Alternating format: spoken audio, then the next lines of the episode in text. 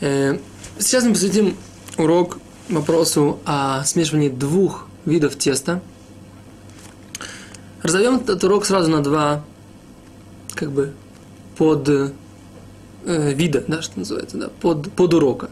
Если у нас два разных вида теста, или у нас один и тот же вид. Если у нас э, один и тот же вид, например, у нас э, тхина и тхина, да, то есть сезамный вот этот салат, который мы говорили, и, например, мягкий сыр, два, э, одного вида, то можно их смешать. Так? Вопрос возникает следующий. А что будет, если, например, у нас мед и мягкий сыр? Или если у нас есть просто творог, который обычно в моем детстве ели в России, то есть рассыпчатый творог, не такой мягкий творог, как здесь, в Израиле. И мы в него хотим добавить варенье, или хотим на него какое-то густое варенье, да? или хотим в него добавить мед. Как быть в этой ситуации? Так, или, например, творог с густой сметаной и сахаром. Так? Как быть во всех этих ситуациях? Так вот, если мы делаем для ребенка этот творог со сметаной, то тогда сначала нужно, нужно добавить сметану, а потом творог, да, и размешать продольно-поперечно, как мы говорили на предыдущих уроках. Так. Для взрослых, если мы делаем этот творог, сухой творог я имею в виду, да, то есть как бы который раскрашивается. Для взрослого, увы, ах, только если хозяйки нам скажут, что творог портится, если его приготовить до шабата, он будет не того вкуса, тогда нужно сделать точно так же, как мы сказали для ребенка. Так, это если у нас речь идет про творог, который я помню с детства в России, который вот превращается, так он выглядит как такие как бы крошки творожной массы, которые склеились вот так вместе.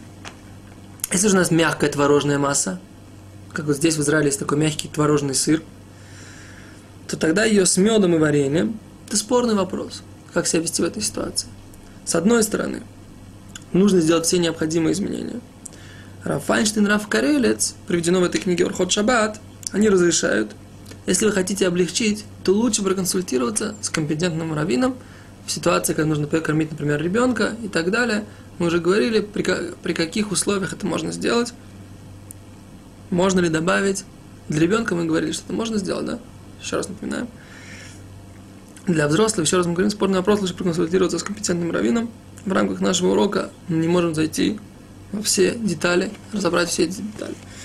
Теперь э, еще один пример, который мы хотим разобрать. Что делать, например, если у вас есть клубничная масса с сахаром. Да, тертая клубника с сахаром. Я помню, опять же, тертая малина с сахаром, тертая клубника с сахаром – это как бы такие лакомства моего детства с сада, который был у нас в деревне рядом с Волгой, мы привозили вот эти вот ягоды, клубнику, малину, смородину, перетирали это сахаром. И очень часто, как бы одним из таких лакомств, как бы йогуртов, я помню, что тогда не было, и мы делали как бы самодельные йогурты, брали сметану и добавляли вот эти все фрукты, перетертые сахаром, в, в кефир или в какую-то творожную массу. Так вот, разберем эту ситуацию. Как быть? Если у нас клубника не нарезана мелко, а просто порублена, тогда ее можно добавлять в эту э, сметану в любом случае. Если же у вас клубничное пюре, то есть мамаш перетертая клубника с сахаром, и вы хотите добавить ее в сметану, то если у вас мало сметаны, то тогда э, нельзя. Нужно сделать все изменения в перемешивании. Да? Если же у вас много сметаны, то тогда клубника распределяется по всей сметане, и тогда это можно. То есть у вас нет как бы этого ощущения, что вы делаете мало сметаны, вы делаете какое-то такое тесто. Вы просто как бы эту клубнику добавляете в эту сметану. Хорошо.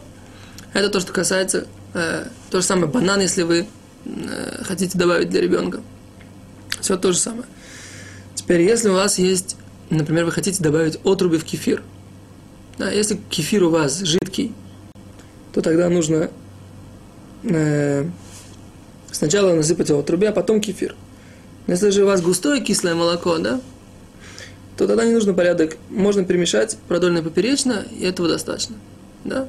Это, еще раз, если у вас густые, густой, густой, густой кефир, то тогда можно всыпать туда эти отруби и перемешать продольно поперечно. Если у вас жидкое, туда нужно сначала высыпать отруби, а потом на них налить кефир, то есть поменять порядок.